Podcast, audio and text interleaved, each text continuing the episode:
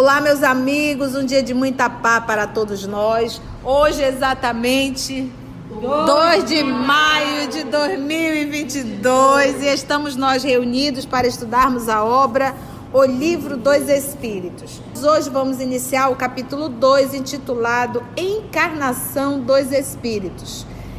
É, vamos estudar objetivo da encarnação. Eu vou solicitar para a Mita fazer a nossa prece de gratidão.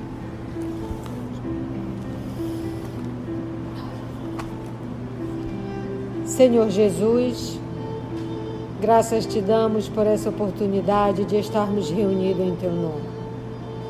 Ajuda-nos, Senhor, para que possamos, possamos compreender os estudos de hoje, que possamos colocá-los na nossa vida diária, que possamos exercitar esses ensinamentos que ora iremos receber. Ajuda-nos, Jesus, porque tu sabes, somos almas rebeldes Somos almas renitentes, somos almas voluntariosas. Ajuda-nos com teu amor que nos aguarda hoje e sempre, que assim seja. Nós vamos estudar aqui o objetivo da encarnação, a alma e materialismo. E é de fundamental importância recordarmos qual o propósito de uma encarnação. Porque quando nós estamos aqui, a gente acha que nascemos para brincar de casinha, para brincar de romance, para brincar de título empendurado na parede, para brincar de ganhar dinheiro, para brincar de poder. A gente ainda não entendeu qual é o objetivo, por que, que eu encarnei, por que, que eu estou aqui na Terra, qual é o propósito. É, em um diálogo com a família, a gente conversando, discutindo algumas coisas de ordem material, e de repente olharam para mim, eu olhei e disse assim: daqui a pouco eu volto para casa. Aí eu falo, não, não entendi. Eu digo, aqui não é a minha casa. Daqui a pouco eu volto para casa. Porque a minha casa não é aqui. A minha casa não é na terra. Aqui é a escola que todos nós estamos, mas aqui não é a nossa casa. Pronto, é uma coisa tão simples, mas que a gente tem que processar isso no nosso cotidiano para entender que um dia a gente vai voltar para casa. E as pessoas meio que se assustam com isso, mas é a nossa realidade. Eu digo, um dia eu vou voltar para casa. Aqui não é a minha casa. Não é a nossa casa. Aqui é a escola. Ambiente temporário de aprendizado para todos nós. Então, pergunta o professor Allan Kardec para os íntimos Denizar Rival. Qual o objetivo da encarnação dos espíritos? qual o objetivo dos espíritos entrarem na carne? Encarnar, entrar na carne. Qual é o objetivo? Presta atenção nessa resposta. Deus lhes impõe a encarnação. Deus lhes impõe. Então, a encarnação ela é uma imposição divina não é opção. Você vai reencarnar? Você quer ir? Não. É uma imposição, logo é para todos. Deus não pergunta se o filho quer ou não quer. É uma imposição. Faz parte. Você vai nascer, vai encarnar. Entendeu? Então, qual o objetivo da encarnação dos espíritos? Qual é o objetivo? Deus lhes impõe a encarnação com o fim de fazê-los chegar à perfeição. Então, o propósito da encarnação é para que nós possamos chegar à perfeição. Porque o que, que acontece? Nós somos espíritos? Somos. Mas qual é o nosso futuro? Qual é o nosso destino? Nós estamos fadados a quê? A perfeição. Esse percurso, aí entra o livre-arbítrio. Estamos fadados a isso? Estamos. Aí vem o percurso. Em quanto tempo você vai fazer esse percurso? Entra o livre-arbítrio. Você pode fazer em 3 mil, em 4 mil, em 5 mil, em bilhões de encarnações. Foi um pouco exagerada, né? Mas é só para a gente entender que isso depende do livre-arbítrio. Uns chegam mais depressa. Por quê? Porque foram dóceis às leis de Deus. Outros demoram muito mais porque foram rebeldes à lei de Deus. E qual é a lei de Deus? Amai-vos uns aos outros. Nós somos rebeldes ao amor. Só isso. Para uns, expiação. A encarnação é um processo que é uma expiação, porque nesse processo de aprimoramento um, momento que não deixa de ser uma prova, é uma expiação. Você vai para lá para reparar. Para uns é expiação, para outros missão, mas tem que encarnar. Então, aquele que vem no processo da missão, qual é a minha principal missão? O meu aprimoramento moral. Aquele que se rebela, ele vem e vem espiar. Aquele que de certa forma não se rebela, ele vem cumprir a missão que tem que realizar. E a primeira é o seu aprimoramento. Para uns, expiação. Quantos espíritos não migraram do sistema de capela para encarnar aqui no processo de expiação? Para uns é expiação, para outros, missão. E tem aquele, por exemplo, nosso Senhor Jesus encarnou? Encarnou. Expiação ou missão? Missão. missão. E quanto outros espíritos? Então, alguns espíritos, porque a pergunta é: qual o objetivo da encarnação dos espíritos? Deus lhes impõe a encarnação com o fim de fazê-los chegar à perfeição. Pronto. Para ser perfeito tem que encarnar. Para uns é expiação, para outros missão. Mas, mas porém, entretanto, todavia, lembra? Para alcançarem essa perfeição, tem que sofrer, sofrer é passar por. Tem que sofrer todas as vicissitudes da existência corpórea. Todas as vicissitudes. Todas. Então você vai vir em todas as situações: pobreza, riqueza, beleza física, a falta da beleza, hã? homem, mulher, com enfermidade, sem enfermidade, com dificuldade, sem dificuldade, com abandono, sem abandono. Entende? Nós temos que passar. Por quê? Quando nós olhamos para o nosso Senhor Jesus, que é o nosso modelo e guia da humanidade, ele consegue ter uma empatia com todas as dores. Ele consegue compreender todas as dores e todas as dificuldades humanas. Sabe por que, que ele consegue compreender? Porque ele passou por todas. Então, como é que eu posso ser um Cristo, falar de dor, se eu não passei por elas? Porque a gente só consegue ter bastante empatia, a gente só consegue compreender quando a gente já viveu essa dor. E para eu falar dela com domínio, com veemência, ao mesmo tempo com uma empatia muito grande, é porque eu já vivi. E aí a gente consegue entender. É igual eu digo quando você pega alguém que passou por um câncer e você pega alguém que está vivendo um câncer. Aí você pega alguém que nunca viveu um câncer, mas que conhece tudo. Qual das duas pessoas terá maior empatia para conversar com quem está com câncer? A que já teve. E ela vai passar para ela uma empatia tão grande, e na fala dela ela vai estar tá dizendo: Eu sei o apoiador que você está sentindo, eu passei por ela. E quem está ouvindo vai sentir uma confiança muito grande.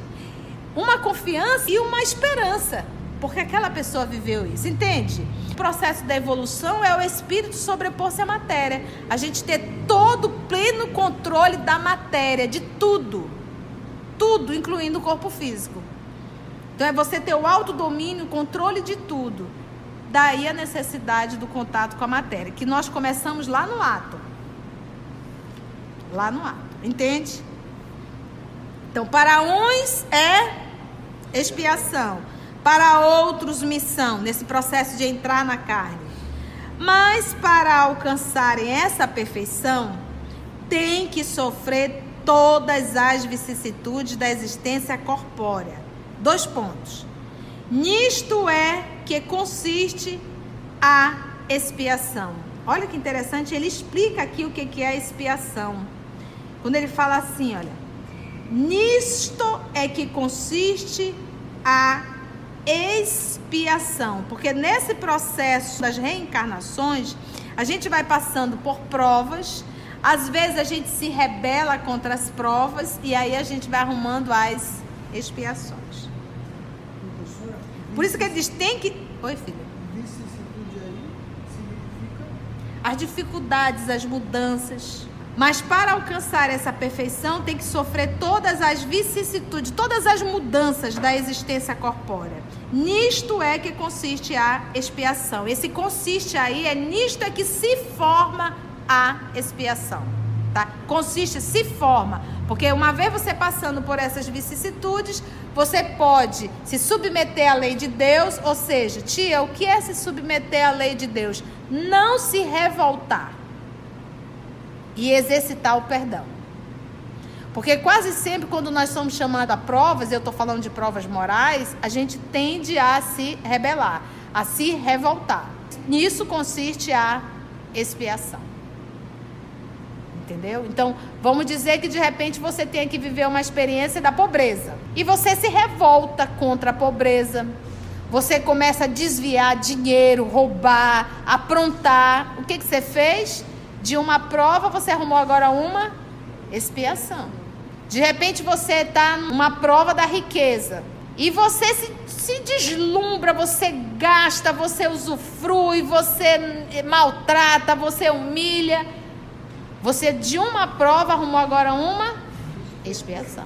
Então tudo na vida é material pedagógico.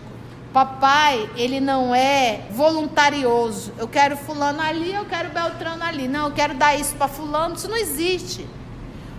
A programação é conforme a nossa necessidade evolutiva. Olha, a Conceição é uma pessoa muito vaidosa, ela é muito orgulhosa, ela precisa desenvolver a humildade. Como é que vai ser programada essa encarnação? Beleza física, poder e dinheiro? Não. Um corpinho ruinzinho, dinheiro só rapinha do tacho e trabalhos bem simples que o povo não aplaude, mas que é para desenvolver em mim o quê? O material que eu estou precisando. Qual é? Humildade. Então tudo é programação divina para o aprendizado de um filho. Isso quer dizer o quê? Você está no lugar certo, na família certa, tudo está certo. É só aproveitar o caminho. Se o papai te pediu para varrer, varra. Mas varra com alegria, cantando. Se ele pediu para te fazer sutura, faça, mas faça cantando. Se ele pediu para você educar, eduque, mas eduque cantando. Porque toda revolta é sinônimo de desobediência a Deus. Cuida do dente, mas cuida cantando, né, Tarcísio? Cuida cantando. E se aparecer uma hora da manhã, ele levanta e vai cuidar, não vai ficar reclamando. Entende? É isso. Essa é a vida da gente. Sempre assim, tudo tá certo. Olha só, só uma pergunta, 32. Então ele diz assim: Nisto é que consiste, ou seja, que se forma a expiação. A encarnação tem ainda outra finalidade. Qual é? A de pôr o espírito em condições de cumprir sua parte na obra da criação.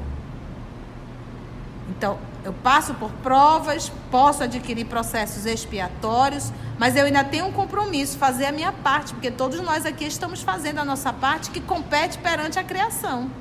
Então o homem planta?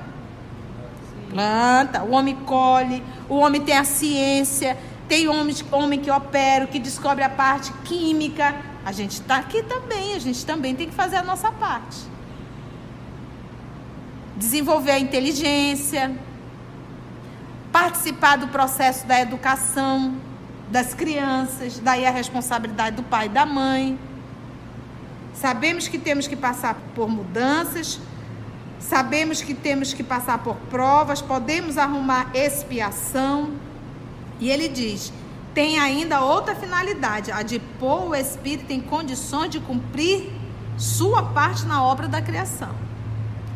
Para executá-la é que em cada mundo ele toma um instrumento em harmonia com a matéria essencial desse mundo, a fim de nele cumprir daquele ponto de vista as ordens de Deus. Vamos aqui devagar. Para executá-la é que em cada mundo nós estamos aqui num mundinho chamado Terra. Ele toma um instrumento, esse instrumento aí o corpo, em harmonia com a matéria essencial desse mundo. Então nós sabemos que esse corpo físico ele está de comum acordo para o planeta Terra, mas ele não estará de comum acordo para Júpiter, entende? Então olha só, harmonia com a matéria essencial desse mundo. A matéria, o corpo material de Júpiter é o mesmo corpo material do planeta Terra? Não. Não. Por quê? Em Júpiter, os espíritos que estão lá já são muito mais evoluídos moralmente do que nós. Muito mais. Logo, os corpos são diferentes. A matéria já é diferente. Por isso que ele diz, com a matéria essencial desse mundo, a fim de nele, no mundo, cumprir, daquele ponto de vista, as ordens de Deus. E qual é a ordem de Deus, gente? Amar.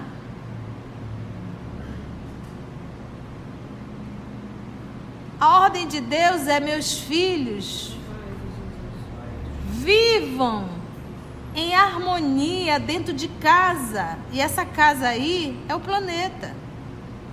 É o que o papai quer. Imagina você, na condição de pai, uns filhos cãozinho brigando com o outro, jogando arma um no outro, jogando bomba um no outro, um só comendo e o outro passando fome.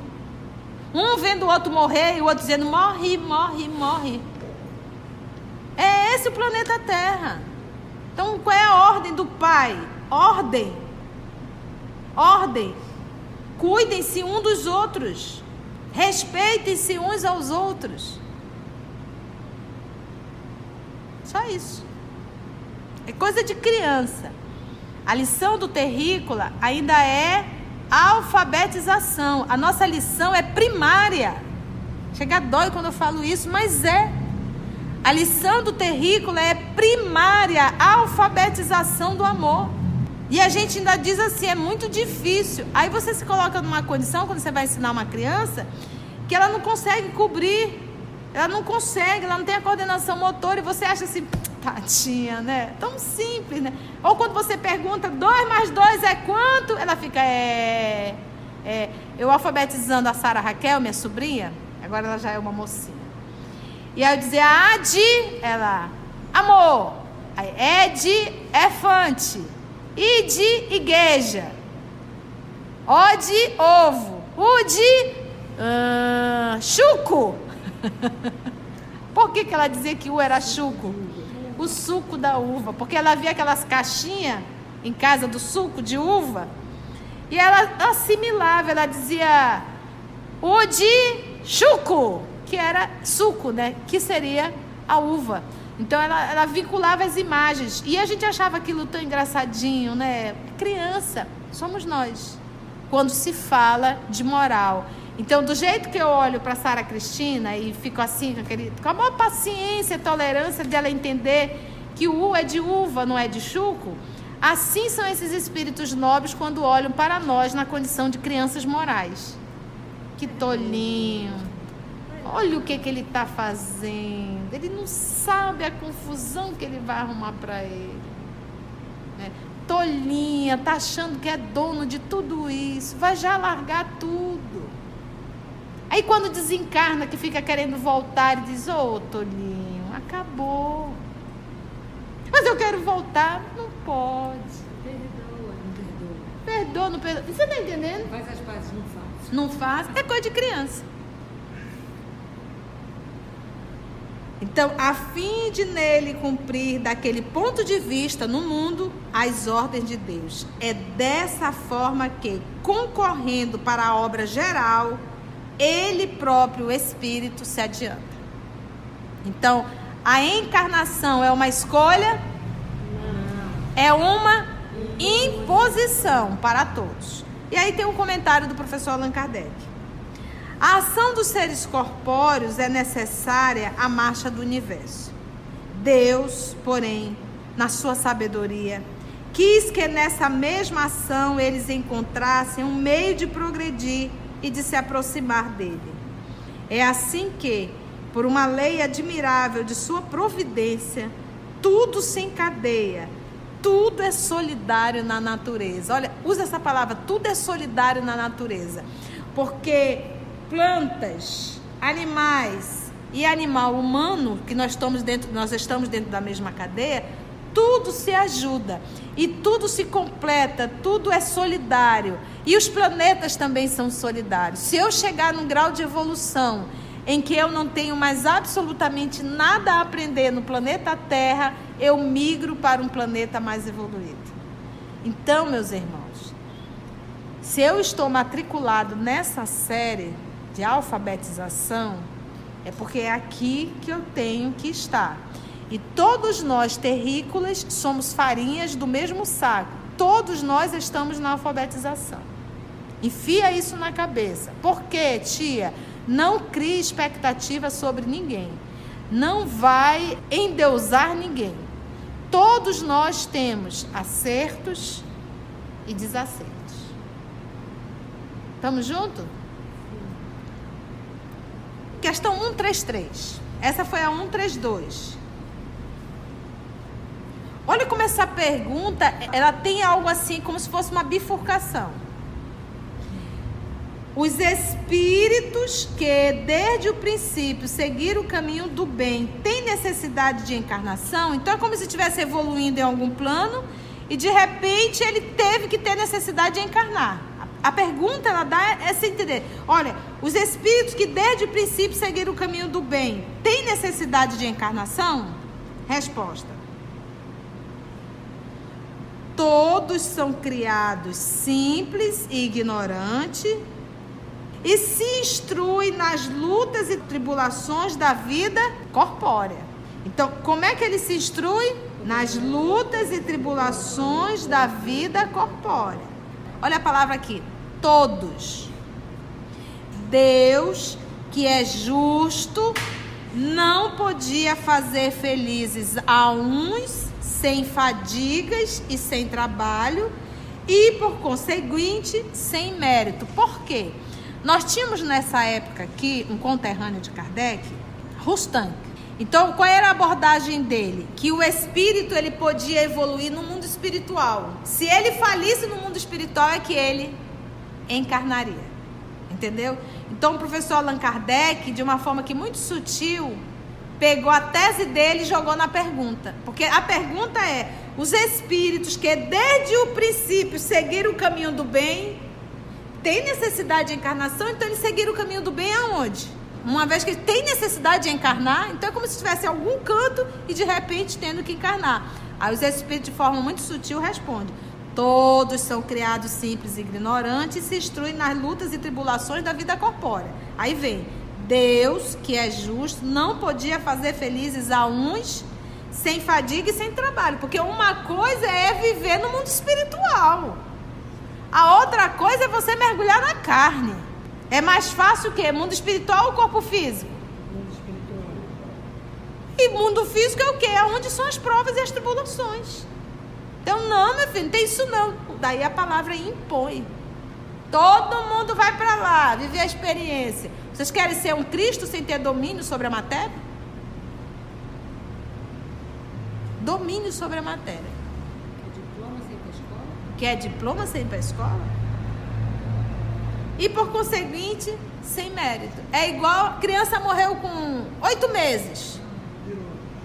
Pronto, virou anjo, ganhou o céu. Pô, até eu queria ir com oito meses para garantir que eu seria anjo. Mas vive tu 80 anos aqui. Então é óbvio que não é assim. Seria muito fácil, né? Você viver oito meses, oito meses não teve conta para pagar, não teve filho para criar, não teve casa, não teve sogra, sogro, cunhado, teve nada. Teve fofo. Não teve fofo, nem fofete, nem fofolete na vida. Então tá beleza, tá garantido, eu sou um anjo. Agora vive aqui 80 anos.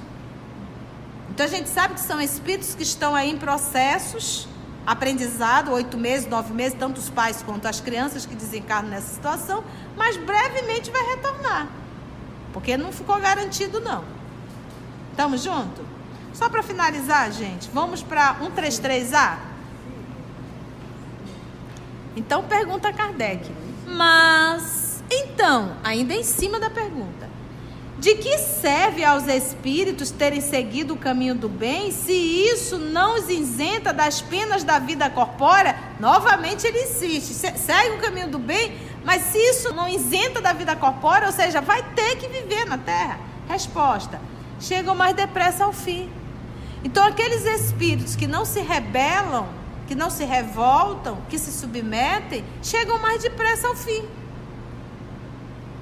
E nós que nos rebelamos, mais a gente sofre. E a gente é abestalhado, que a gente arruma muita dificuldade para a nossa vida. A gente arruma muita encrenca. Não é verdade? É igual gente apaixonada. Gente apaixonada olha pro fofo, tá vendo todos os defeitos do fofo, não são poucos Aí a fofa, besta, diz assim: Não, quando casar ele muda. Muda para pior. E a pessoa fica se iludindo, entendeu? Então, quantas vezes a gente não fica nessa ilusão? Sem querer olhar para a realidade? Não é verdade? Então, a realidade é essa, minha filha. Vai, vai, não vai, vai ter que arcar. E aí lembra da citação do nosso Senhor Jesus. Eram 100 ovelhas. Quantas fugiram? Uma. Uma. 99 ficaram no aprisco. E aí ele deixou 99 e foi atrás dessa uma ovelha. Isso quer dizer o quê? Que perante a criação, 99% dos espíritos filhos de Deus ficam no aprisco. E só 1% foge. Que legal, grande descoberta. Somos o. Fazemos parte do 1%. Por que, eu não fiquei, né? Por que, que eu não fiquei, né? Aí depois a gente reclama das situações que passamos. E somos rebeldes. Né? Somos rebeldes. Então chegam mais depressa ao fim. Além disso, as dificuldades da vida são muitas vezes a consequência da imperfeição do espírito. Quantas encrencas a gente não arruma? Né, Igor? Quanto menos imperfeições, menos tormentas. Oh. Por exemplo, a pessoa que é neurótica por beleza física, por um corpo escultural, essa pessoa sofre muito. Porque ela fica desesperada quando pula aqui, quando pula ali. E ela olha no, na TV, na, olha nessas redes sociais e vê aquele corpo escultural, ela morre de inveja. Cabelo fica branco. Cabelo fica todo branco, que legal. Natural. É, 0800 luzes naturais. Só desconção, você faz sua sobrancelha? Não, minha filha, é 0800, é minha mesmo, pode puxar que é pelo. ah, não puxe não, que dói. Então, é a gente se submeter, a gente entender. Então, fazemos parte do 1%. Olha só aqui, ó. Então, menos imperfeições, menos tormentos. Aquele que não é invejoso, nem ciumento, nem avaro, ou seja, obcecado em acumular, né? Esse é o avarento, né? Obcecado em acumular, nem ambicioso, não sofrerá as torturas que se originam desses defeitos. Imagina, aquele que não é invejoso. Gente, o invejoso, ele pode estar com uma mansão. Mas se aparecer alguém com a mansão um pouco melhor que a dele, ele perde o sono. Ele nunca está satisfeito com o que tem. E ele tem um ódio do sucesso do outro. A pior coisa por invejoso é ver rede social. E ele sofre. O ciumento. O ciumento ele tem ciúme da roupa, ele tem ciúme do pai, ele tem ciúme da mãe dele, ele tem ciúme dos irmãos dele, ele tem ciúme dos amigos dele, ele tem ciúme do fofo, da fofa. Vive o inferno. Sofre. Sofre. Sofre, vai criando coisas na cabeça, enlouquece. Nem o avaro, que é aquele obcecado, aquele que acumula o dinheiro. Porque o, o avarento, ele vive como pobre. Ele vive como pobre, porque ele não quer gastar, ele só acumula, acumula, acumula, acumula, acumula, acumula. E ele come pouco, ele, ele veste pouco, ele, ele mora mal. Por quê? Porque ele só quer acumular, acumular, acumular, acumular. E isso é patológico, isso é doença. Então, de repente, começou naquele movimento de economizar e, ele entrou num processo tão grande que agora ele vive como pobre, mesmo tendo dinheiro. Como diz, ele saiu da pobreza, mas a pobreza não sai dele. E é mesquinho com todos. Porque passa a ser algo com todos, entendeu? Quem mora junto, ele sofre com isso. Deus o livre, um avarento tem que pagar. Ah, dói demais. E o ambicioso? Não sofrerá as torturas que se originam desses defeitos? Claro. Então, quantos sofrimentos desnecessários?